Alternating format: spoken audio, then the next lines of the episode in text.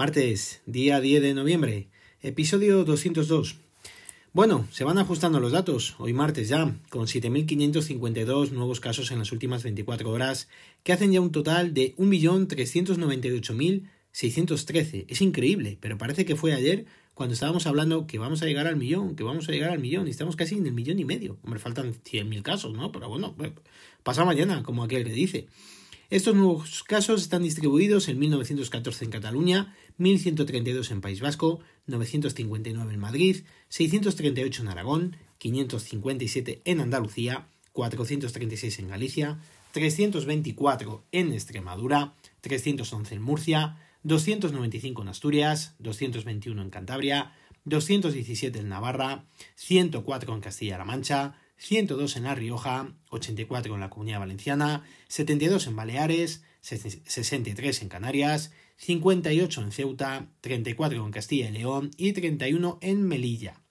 En cuanto al número de casos que se han diagnosticado en los últimos 14 días, han sido de 246.699, con una tasa por cada 100.000 habitantes de 524,60. Ayer la tasa era de 529,43 Así que no vamos del todo mal.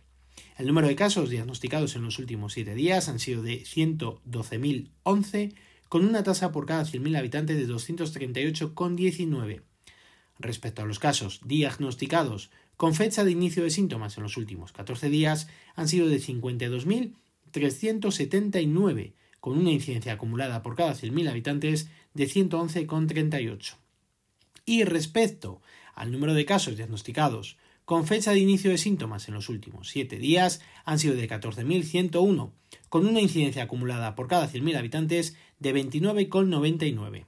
Los datos son algo más homogéneos que en el día de ayer, y hoy se puede apreciar que los casos no parecen seguir subiendo, a ver si, si esta es la buena y se estabilizan y comienzan a bajar. En cuanto al número de casos que han precisado hospitalización, con fecha de ingreso en los últimos siete días han sido de 4.924, siendo el total de 171.130. En cuanto al número de casos que han ingresado en UCI, con fecha de ingreso en los últimos siete días, han sido de 366, con un total de 14.362. Este es uno de los aspectos que quizás más preocupan todos los pacientes que están en las unidades de cuidados intensivos, sobre todo por la presión en los centros hospitalarios. El número total de pacientes COVID es de 20.943, con un porcentaje de camas ocupadas del 16,91%. En cuanto al número de pacientes COVID en UCI son de 3.064, con un porcentaje de camas ocupadas del 31,70%. El número de ingresos por COVID en las últimas 24 horas han sido de 2.270, con un total de 2.395 altas realizadas también en estas últimas 24 horas. Tendríamos que destacar, como os he dicho, el, que el número de pacientes COVID en UCI se ha incrementado, desgraciadamente, y también creo que hoy es el primer día que las altas superan a los ingresos, digamos, de forma un poco clara. En cuanto al número total de las pruebas PCR que se han realizado en la semana del 31 al 6 de noviembre, estas han sido de 834.060 y las pruebas con test de antígeno de 295.364. Todas estas pruebas hacen un total de 1.129.424 en tan solo una semana. La tasa por cada 100.000 habitantes es de 2.401,69 y tiene una positividad del 13,54%. Sigue siendo la tasa de positividad más o menos la misma, en torno al 13%. En cuanto al número de fallecidos, con fecha de defunción en los últimos 7 días, estos han sido de 1.209 por los 1.054 del día de ayer. Si ayer me quejaba de que sobrepasábamos el millar, hoy todavía peor. Su detalle es de 220 en Andalucía, 162 en Aragón, 161 en Castilla y León, 113 en Asturias, 74 en Galicia, 67 en País Vasco, 60 en la Comunidad Valenciana, 54 en Castilla-La Mancha, 51 en Murcia, 50 en Extremadura y Cataluña, 40 en Navarra, 37 en Madrid, 20 en La Rioja, 17 en Cantabria, 11 en Canarias, 9 en Baleares, 8 en Ceuta y 5 en Melilla. El número total de fallecidos es ya de 39.756. Hoy sí que ha habido rueda de prensa de Fernando Simón. Ayer me imagino que estaría de puente, que también tiene derecho el hombre.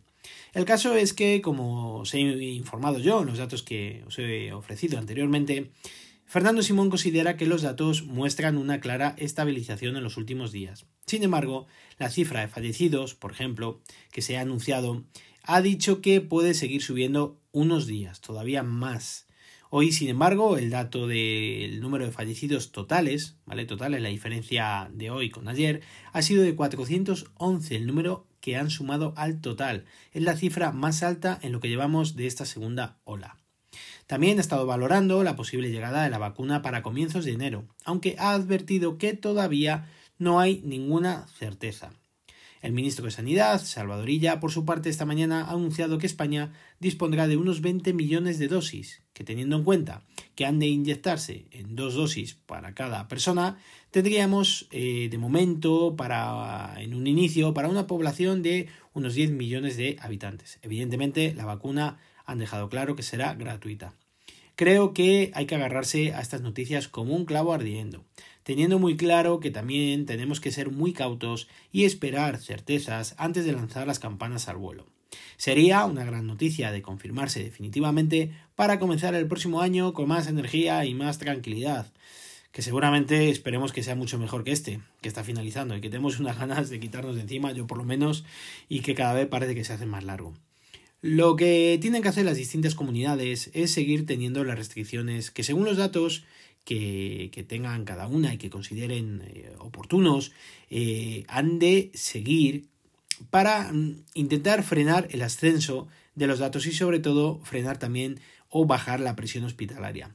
Todos los esfuerzos que se están realizando seguro que tendrán su resultado en unos días. Y es que si algo está claro es que las reuniones y demás agrupaciones de gente, en la situación que sea, me da lo mismo, en los bares, en los colegios, en las empresas, en todos los sitios, es evidente donde se están produciendo los mayores contagios.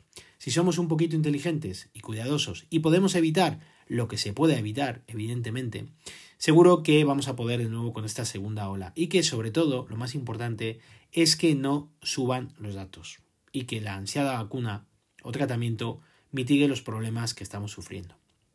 Vamos con el apartado de tecnología. Habemos Apple Silicon. Ojito que Apple en una presentación de 49 minutos clavada. Si la veis y os metís en la página web de Apple con introducción, con introducción incluida y todo, se la han quitado un plumazo en 49 minutos. Todo lo que estábamos esperando. Nada de AirPods Studio, ni AirTags, ni gaitas. A seguir soñando de momento y a seguir elucubrando. Así, a bote pronto, os hago un resumen aquí de cuñado, como diríamos. Me he quedado frío. Igual que estaba. Tres nuevos modelos presentados con el nuevo Apple Silicon, del cual ahora os hablo de él, y se acabó.